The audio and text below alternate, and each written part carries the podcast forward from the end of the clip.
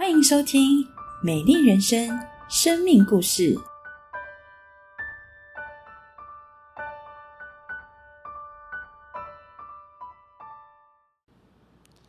亲爱的家人、朋友们，喜乐平安！我是于凯，想请问线上的朋友们，您的内心有真正的平安、真正的快乐吗？我的父母离异，在我国小六年级的时候，父亲就抛家弃子，离开了我们，而妈妈为了要工作养活三个孩子。就把我托给邻居，也因为经济情况不好，妈妈也没有留下什么钱给我。而当时的邻居呢，也是有一餐没一餐的。那时候的我，我真的觉得我自己是一个没有人要的孩子。而我要怎么样养活我自己呢？那时候我就要到万里的海边，等待。居民们每周一次的看歌，这样我就可以拿着渔获换取我自己所需要的物品。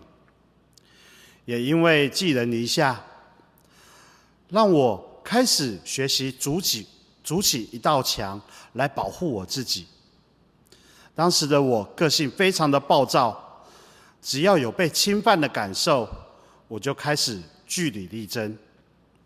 那时候的我看起来很刚强，内心其实是很脆弱的。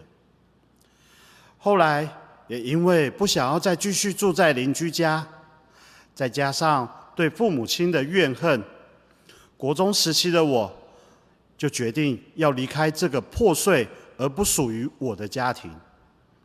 但当时的我并没有能力养活我自己，刚好碰上台北桥的改建。我就到工地做了一个月的工，虽然工资只有一万两千元，但当时我觉得只要有钱，任何事情都难不倒我。另一方面，刚好军校招生，我心里面想，我可以念书，又有薪水可以领，又可以离开这个家，对我来说不是极大的幸福吗？之后，有因为军中的学长的丧礼，那时候的我是身为联络官，协助家里家属的办理后事。后来发现，丧礼服务人员这份工作可以有稳定丰厚的经济。退伍之后，我顺利来到礼仪公司上班。虽然我熟悉各大宗教的仪式。但对生命没有得到真正的答案。当时我当时的我，对于权势、金钱有很大的渴望，总觉得金钱才可以让我的内心得到安全感，让我不用再为每一天的生活忧虑，我也可以从小家人无法给我的幸福感，从金钱中得到。工作不久后，我顺利的进入婚姻。二零零九年的八月，太太怀孕在家安胎，我无意间的失去了工作，从很优厚的薪资，到了一下子没有了经济的来源，这样的情况，让我对钱都没有安全感的我，变得相当的恐慌。当时，我和我的妻子及我的家人都住在一起，六个人挤在一个小空间，本来在生活上就有了摩擦，我动不动就和我的家人吵架，家里面的气氛变得乌烟瘴气，我也到处寻求工作的机会，但是却处处的碰壁，这样的困难。我都不敢跟家人提起，我以为我自己可以解决，然而我根本承担不起这样的重担。在这样的情况下，家里面的新成员报道了，是一位男孩，我们取名为冯阳。虽然这是一件开心的事情，但是我因着经济的压力，无法享受成为爸爸的喜悦。当时的我总觉得人脉就是钱脉，所以为了认识更多的人，加入了许多单位，比如狮子会、义消、文山区后备干部。虽然花在社交的时间上非常非常多，但却不一定得到我们想要的案子。时常在天还未亮的时候就出门，直到半夜两三点才拖着疲惫的身躯回到家中。与家家与与太太的互动几乎是没有，让他觉得很孤单。二零零九年的十月某一天的下午，我接到太太的电话，她说孩子突然脸色发青，没了呼吸心跳，正在等候救护车，要我赶快回家。我就立刻赶回家中，正好看见救护人员带着儿子上救护车，准备前往医院。当时的我。在救护车的后方追着，我记得当天下着雨，雨水打在我的脸上，让我分不清是泪水还是雨水。我看着车上的身影，在努力的抢救我的儿子。到了医院，医院还是医生还是努力的抢救，但小生命还是没有恢复呼吸心跳。我跟我太太当时不发预语，充满了绝望。我们从准备满月酒席，转变成为为孩子办丧礼，那时候的心真的很痛，很痛。我很想问，为什么？为什么会是我们一家呢？到底谁能够帮助我？因为我们家。是个传统信仰的家庭。当时准备办丧礼的时候，冲突出现了。因为孩子的长辈说，传统仪式当中，爸爸妈妈不能为自己心爱的孩子送最后一程。当时我心中的难过渐渐转化成恨，对任何人开始。产生不信任，这是我的孩子，我为什么不能送他最后一程呢？难过之余，有朋友介绍了上帝，让我们认识。他鼓励我们要信靠主耶稣，在这样的信仰里，就没有这样的禁忌了。于是，当下的我们就毅然决然的放弃了这传统的宗教仪式。但当时的我，从冷冷的冰柜中抱出自己的孩子，亲自为他换上干净的衣服，一直到后来将他亲自送到火化炉，这个锥心锥心的痛，真的是永远永远烙在我的心中。而当时在仪式中，我虽然是一个父亲的身份。却也同样是一位礼仪人员的身份。为了办好这个仪式，好好的送冯阳最后一程，整个过程我刻意压抑自己的情绪，不让他跑出来。心中的悲伤重重压在我的心里面。过了几天，我以为所有的事情都尘埃落定。可以好好的重新过生活的时候，新的风暴来临了。我和我太太双方的家长开始否定我们的婚姻，认为一定是这个婚姻不被祝福才会引起这个悲剧。大家都认为我们要赶快结束这段婚姻。可是那时候心中有一个声音出现了。你被打败了吗？我说：“不，我不可以这样被打败。这是我的家庭，就算不可以不被祝福，我想那也是短暂的。我一定可以重新建立我的家庭。”于是那时候，我便开始想要寻找机会，寻找答案，也想要寻求盼望。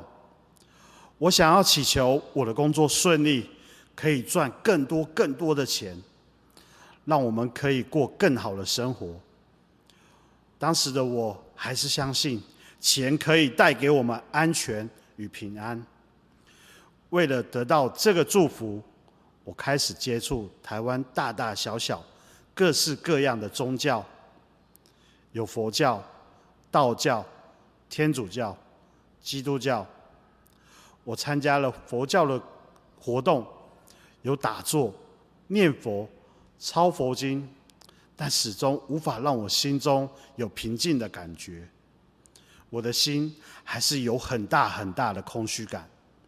我也参加过道教的活动，有一些宫庙看起来非常兴盛，有声有色的。但当我去寻求平安的时候，发现他们在庆典的前夕，常会吸收一些未成年的少年，利用各种手段。让他们誓死工作，效忠于他们。最严重的，还会利用毒品 K 他命，让未成年的少年们来吸食。当下的这我，当下的我想，呃，当下的我在开始思想：吸食的若是我的孩子，我该怎么办？然而，我毅然决然的离开那样的环境。我期待我们的经济越来越好转，但心中一直找不到平安。我们也去过教会，但礼拜天我为了要赚更多更多的钱，就没有继续再参加。我心想，钱都没有了，我还去教会做什么？但是当时的我却希望教会能够帮助每日以内洗面的太太。太太在读经的时候，经历到神话语的安慰，相信孩子在天上与耶稣一起在一起，好的无比。因此，他渐渐的接受孩子离开的事实。另外一方面，太太为了要逃避家里面紧张的气氛，就外出打工。老大过世后的两年。老二子琪出生了，但我们的婚姻也因为第二个孩子的出生开始崩盘。子琪是一位高需求的孩子，因为太太很担心子琪会像老大一样，因此在照顾他的时候总是提心吊胆。婆媳的冲突也未曾停止，后来。太太就直接搬回了娘家，向我提出了离婚。我努力的挽回婚姻，因此我们夫妻决定搬出来住。刚开始，我们一家三口住在一个小套房里。太太为了分担家里面的经济，决定转换新的工作环境，去当保姆，选择了一份薪水。比较稳定的工作，但相对的，他就没有办法照顾孩子，变成我长时间来陪伴孩子。当我要去工作办理后事的现场，我必须要带着孩子子琪一起去，而孩子的托育就变成了我们争吵的导火线。住在一起，并没有让我们。变得更珍惜，或是改变我们的婚姻，只是从婆家吵到了自己家而已。加上长时间我们礼拜天都没有去教会，我们的内心感觉到很空虚，感觉离主耶稣好远，但是却也找不到方法。填补这份空虚感。虽然多年前我接触了基督教信仰，但心中从来没有打开心房，真正的认罪悔改，并相信主耶稣。直到二零一四年的七月，当我带着我的儿子子琪在景美散步，一边思考人生的下一步该如何规划时，这时候有位老先生走过来，真诚的邀请，让我能够带着孩子到教会来看看。于是，我们就来到了这里合一堂。我感受到每一位牧长弟兄姐妹们对每一个人的亲切，在教会里。我未曾感到感受到压力。再来，我看到儿主老师对小朋友的用心、耐心、细心，我就想：天哪，怎么有这么棒的地方？当时的我就迫不及待的想要带着太太来到这里。我记得在某一天的，我记得。在某一个礼拜天的主日，牧师分享了圣经，似乎忧愁，却是常常快乐的；似乎贫穷，却是叫许多人富足的；似乎一无所有，却是样样都有的。这句金句深深的打在我的心里。那时候的我正处在忧虑之中，我觉得。我自己就像经文所讲的，一无所有。但这句话却反而提醒了我：主耶稣赐给我许多恩典，比如我有住的地方，我有孩子，我有爱我的妻子等等。主耶稣改变了我看事情的角度，当下的我心里面就充满了很大很大的平安。那一天，就像有一位非常爱我的长辈正在安慰着我一样。这一些年，我一直在寻求的盼望与平安，都在这里。圣经，看呐，我站在门外叩门，若有听见我声音就开门的，我要进到他那里去，我与他，他与我。一同坐席，感谢主。当我们遭遇患难时，主耶稣一直与我们同在，将苦难转化成祝福。上帝也改变了我对金钱的使用观念，让我不再贪求、渴望要过奢华的生活，凡事踏踏实实的面对生活，不再好高骛远。当我用祷告把难题交给上帝的时候，公立公司就顺利的登记营运。过去工作我只是为了要赚钱，但失去孩子这件事情，让我在工作时我可以更了解过世者家属的感受，更了解怎样来服务及帮助家属。过去我视钱如命，真正信主后，我发现内心的平安远远超越过一个富裕的生活。因此，我愿意为了婚姻，为了更认识神，放弃礼拜天赚钱的机机会，去上婚姻的课程，并且坚守礼拜天的聚会。奇妙的是，一直到目前。只要生活所需，主的供应都不匮乏。神也将，神也渐渐的改变我们已经亮起红灯的婚姻。虽然长辈不祝福，却让我们更加更加的学习爱与包容，更爱我的妻子。过去出身军人的我，对太太绝对不说对不起。血气方刚，说话总是咄咄逼人，得理不饶人，也不相信人。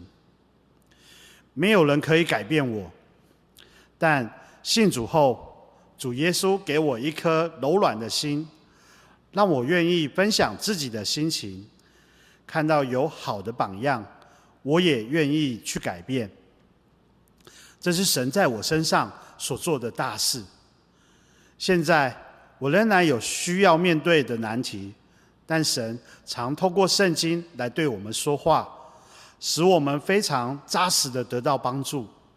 更重要的是，我们知道我们正走在幸福的道路，这条道路更通往回家的门。有一天，我们要回到天上的家，与冯阳、与我们的大儿子一起相见，并与主耶稣一起度过永生。这就是永远的荣耀、喜乐、平安的生命。愿正在聆听故事的您，也能经历上帝的奇妙与丰富。亲爱的家人朋友，大家好！今天我们听见了于凯弟兄感人的生命故事。从他的故事当中，我们不难发现，于凯弟兄是一个很努力的人。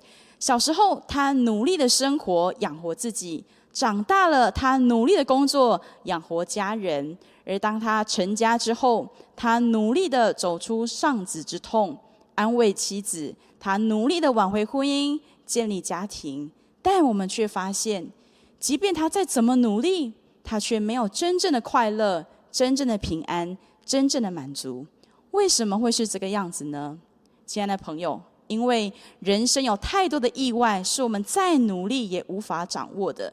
人生有太多的伤痛，是我们再努力也无法避免的。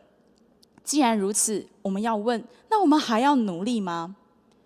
是的，努力很重要，我们要努力，但选择比努力更加的重要。当我们选择了对的方向，我们的努力才能够有最大的价值。而问题来了，我们要怎么样才能够做出一个正确的选择、好的选择呢？关键在我们要有好的眼光，好的眼光决定了我们的判断，决定了我们的选择，决定了我们人生是否能够有真正的价值。而聪明的你一定会发现，于凯弟兄他生命改变的关键在于他看见了圣经当中的一句话：似乎忧愁却是常常快乐的；似乎贫穷却是叫许多人富足的；似乎一无所有。却是样样都有的。